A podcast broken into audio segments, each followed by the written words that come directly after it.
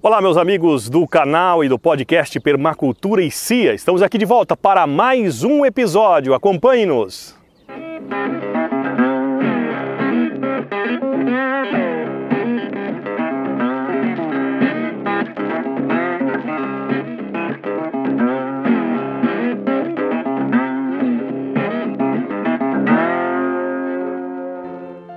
Bom, e hoje eu vou contar para vocês então este momento tão sonhado que foi a compra deste sítio. E olha só, até hoje eu não estive presente, não sei como é esse sítio pessoalmente. Na verdade, eu tenho imagens aéreas e também imagens de satélite do Google, e onde eu fiz, onde eu utilizei também para fazer o planejamento em cima daquela área. Já em um bom tempo anterior, antes de ter essa própria área, eu já planejava, planejava como sem ter o terreno já imaginava o que eu queria, o que eu iria criar, o que eu iria plantar.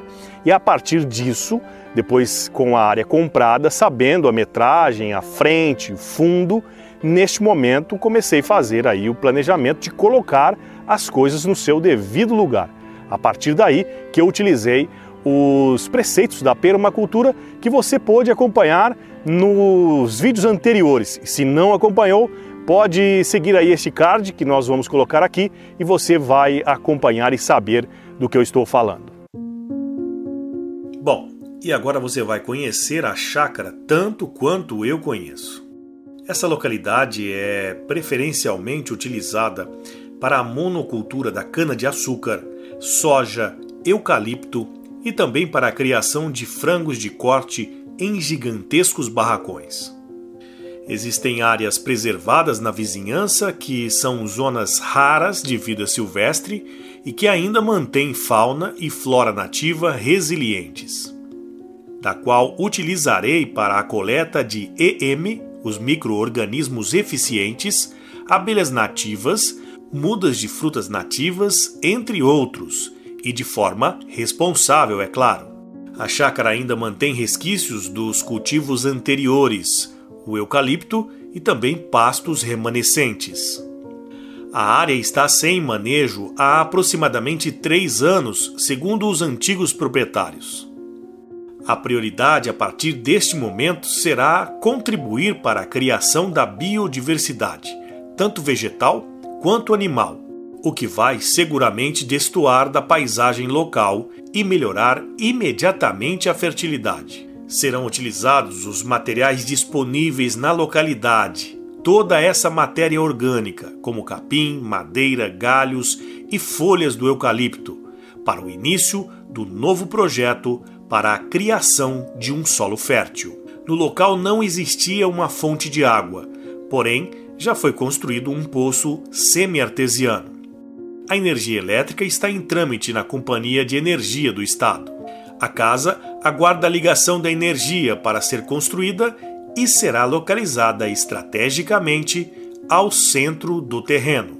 E os demais itens e processos de implantação vocês poderão acompanhar nos próximos episódios.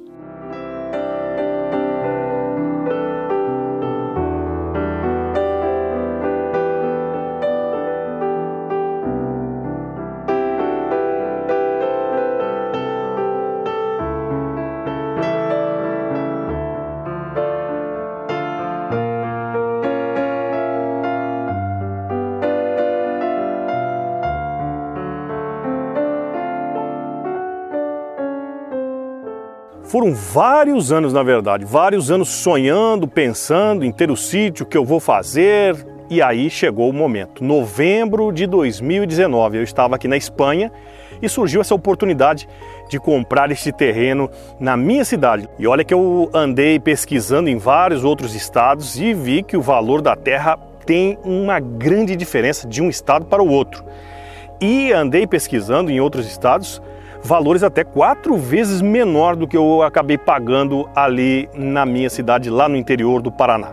E no próximo episódio eu vou trazer para vocês aí o desenho em cima de imagens de satélite e nós vamos colocar aí o desenho de planejamento da zona 0 e a zona 1. O que vai ter nesse local?